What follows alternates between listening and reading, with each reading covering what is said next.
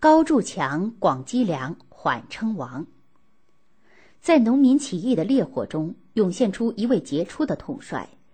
公元一三五二年农历闰三月初一，有个剃光头颅、高大壮实、粗眼浓眉的青年，奔走在去亳州城的路上。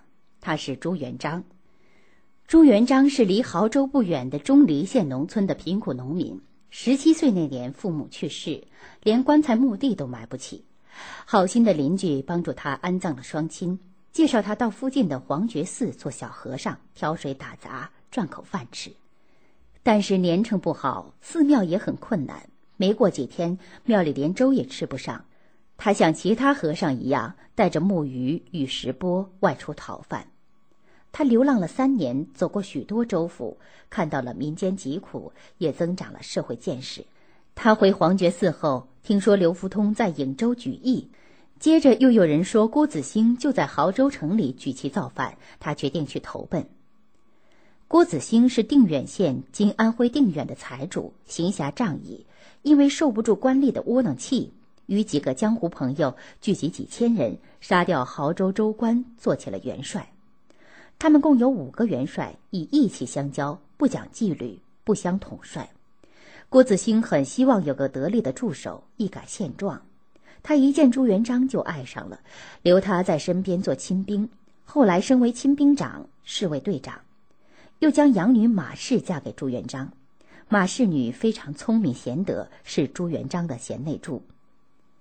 朱元璋性格刚强，作战勇猛，而且聪明睿智，沉着镇定。其他元帅与郭子兴有矛盾，一天竟把郭子兴扣押起来，要加谋害。郭子兴的家属及部将急得没了主意，朱元璋则利用元帅间的矛盾，略施计谋，就将郭子兴解救回营。经过这场风波，朱元璋的威望迅速增加。但是，朱元璋感到在这样的队伍里难有发展，便征得郭子兴同意，回到家乡，组织自己的队伍。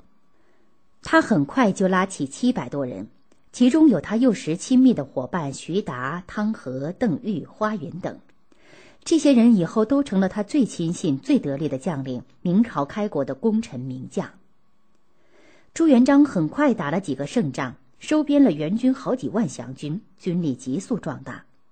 他奉郭子兴命南攻滁州，公元一三五三年又攻占和州（今安徽和县）。朱元璋此时还只是郭子兴手下的一员大将，但他胸怀大志，希望在这群雄风起之中脱颖而出，统一中华，重建太平。他很注意听取一些有学问、有远见的读书人的意见。打河州之前，定远人李善长来投奔他，他听说李善长善于计谋，便诚恳地问：“李先生，目前天下大乱。”怎样才能太平呢？李善长有针对性的答道：“秦朝时候也天下大乱，出身亭长的汉高祖气量大，能容人，又不滥杀人，所以很快就统一了天下。将军能学习汉高祖，定当成就大业。”后来，许多读书人都对朱元璋说过类似的话。他认为李善长的话很有见地，认真的照着李善长的话去做，并留下他做谋士，自比为汉高祖，得到谋臣萧何。他严禁军队在战争中伤害百姓。打进河州城的时候，亲兵带了几个老百姓来向他哭诉，一问知道从滁州跟来的部分将领流寇习气很重，竟纵容部下抢劫百姓的财物，还掳掠妇女。滥杀无辜，朱元璋很生气，当即召集众将领训话说：“我们起兵是为了推翻暴政，安定民生。你们公然抢人家的妇女与财物，与盗贼有何区别？怎能得到民众拥护？”他督令将所有抢来的妇女财物立即归还老百姓，严惩了犯事的将士。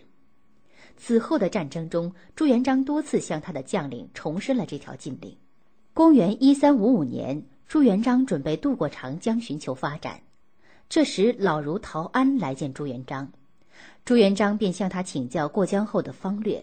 陶安称赞朱元璋胸怀济世安民大志，不像其他拥兵割据的人胸无大志，只知抢掠些妇女财物，预言朱元璋一定能平定天下。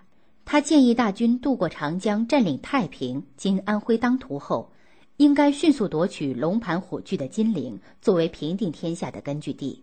朱元璋很同意陶安的意见。朱元璋迅速渡过长江，攻取了知州对岸的太平。接着，他挥军向吉庆（今江苏南京），也就是陶安说的金陵发动进攻。这时，郭子兴已病死，他的小儿子郭天旭被小明王封为都元帅，朱元璋被封为副元帅，但实权全操在朱元璋手里。打吉庆时，郭天旭战死，郭部的所有人马便都集中到朱元璋手里。他的军力得到增强。公元一三五六年，元朝的水军在采石矶被朱元璋歼灭，吉庆城里元军投降，朱元璋胜利进入吉庆，他将吉庆改名应天府，从此有了一块比较稳定的、有发展前途的根据地。但是朱元璋感到自己力量还不够强大。所以，尽管此时占据浙江、四川、湖广的张士诚、陈友谅、明玉珍等已纷纷称王称帝，朱元璋还只默默地壮大自己的力量，在太平仅设立太平兴国义元帅府，在金陵仅仅称吴国公而已。他还非常清楚粮食等物资对支持他的政权与军事活动的重要性，尽管军务繁忙。他每到一地，总要关心当地农业生产，鼓励种田养蚕。